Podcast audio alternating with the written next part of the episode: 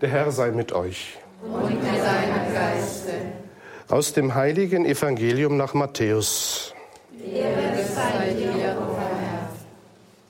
In jener Zeit sprach Jesus zu seinen Jüngern, wenn eure Gerechtigkeit nicht weit größer ist als die der Schriftgelehrten und der Pharisäer, werdet ihr nicht in das Himmelreich kommen.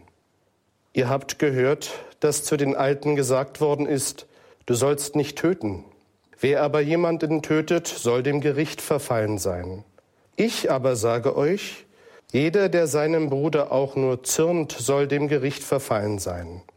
Und wer zu seinem Bruder sagt, du Dummkopf, soll dem Spruch des Hohen Rates verfallen sein. Wer aber zu ihm sagt, du Narr, soll dem Feuer der Hölle verfallen sein. Wenn du deine Opfergabe zum Altar bringst und dir dabei einfällt, dass dein Bruder etwas gegen dich hat, so lass deine Gabe dort vor dem Altar liegen. Geh und versöhne dich zuerst mit deinem Bruder, dann komm und opfere deine Gabe. Schließ ohne Zögern Frieden mit deinem Gegner, solange du mit ihm noch auf dem Weg zum Gericht bist. Sonst wird dich dein Gegner vor den Richter bringen, und der Richter wird dich dem Gerichtsdiener übergeben, und du wirst ins Gefängnis geworfen. Amen, ich sage dir, du kommst von dort nicht heraus, bis du den letzten Pfennig bezahlt hast. Evangelium unseres Herrn Jesus Christus. Lob sei dir, Christus. Liebe Zuhörer, liebe Brüder und Schwestern in Christus, die heilige Messe besteht aus verschiedenen Abschnitten und dabei gehört das Schuldbekenntnis an den Anfang. Die Fastenzeit und die heutigen Lesungen können uns heute Anlass sein, diesen Schritt uns einmal etwas anzuschauen und dann auch bewusster zu gehen. Vielleicht kann das Schuldbekenntnis in seiner Wichtigkeit übersehen werden. Vielleicht habe ich mich so daran gewöhnt, dass ich es einfach automatisch mitbete oder aufsage, ohne etwas ganz Konkretes bei mir selbst vor Augen zu haben, wo ich Gottes Verzeihung benötige. Das Schuldbekenntnis ist unbequem, denn hier kommt die große Kluft zwischen Gott und dem betenden Sünder zum Vorschein. Wie reagiere ich darauf? Wie reagierst du darauf? Oft möchten Menschen ihre Schuld nicht sehen und sie sehen sie auch nicht. Sie sagen dann, ich bin doch gut, ich bin doch rechtschaffend, ich habe nichts Schlimmes getan, ohne dabei zu bemerken, wie viel Überheblichkeit hinter der angeblichen Rechtschaffenheit steht. Und der Ausweg ist hier Wahrheit zu wollen und Mut zur Wahrheit aufzubringen. Denn Gott hat uns offenbart, dass wir Sünder sind. Wenn wir sagen, wir hätten keine Sünde, dann betrügen wir uns selbst und die Wahrheit ist nicht in uns, sagt uns der erste Johannesbrief.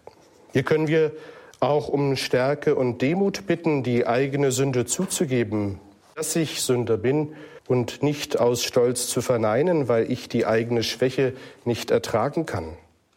Es gilt die Tatsache, Sünder sein zu akzeptieren und auch auszuhalten, weil nur daraus und so im Menschen Erneuerung hervorgehen kann. Daraus geht dann eben die Erneuerung hervor.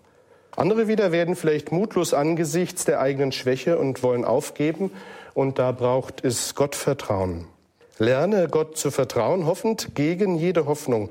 Und der Grund, diese Ursache für dieses Vertrauen liegt in Gott selbst, denn wir glauben ja an einen Gott und wir haben es in der Heiligen Messe mit einem Gott zu tun, der die Toten lebendig macht und der das Nichtseiende ins Dasein ruft.